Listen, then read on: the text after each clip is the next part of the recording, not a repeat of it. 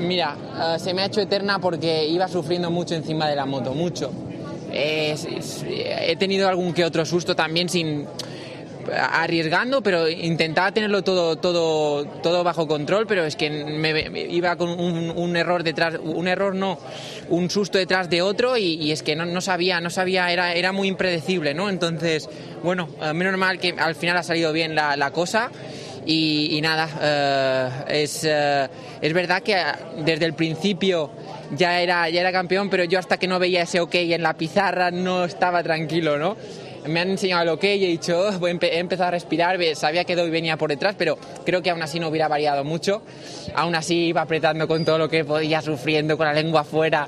Y ha sido, aunque no haya ganado hoy ni haya hecho podium, que era el objetivo, estoy, estoy muy contento porque he dado el 100%.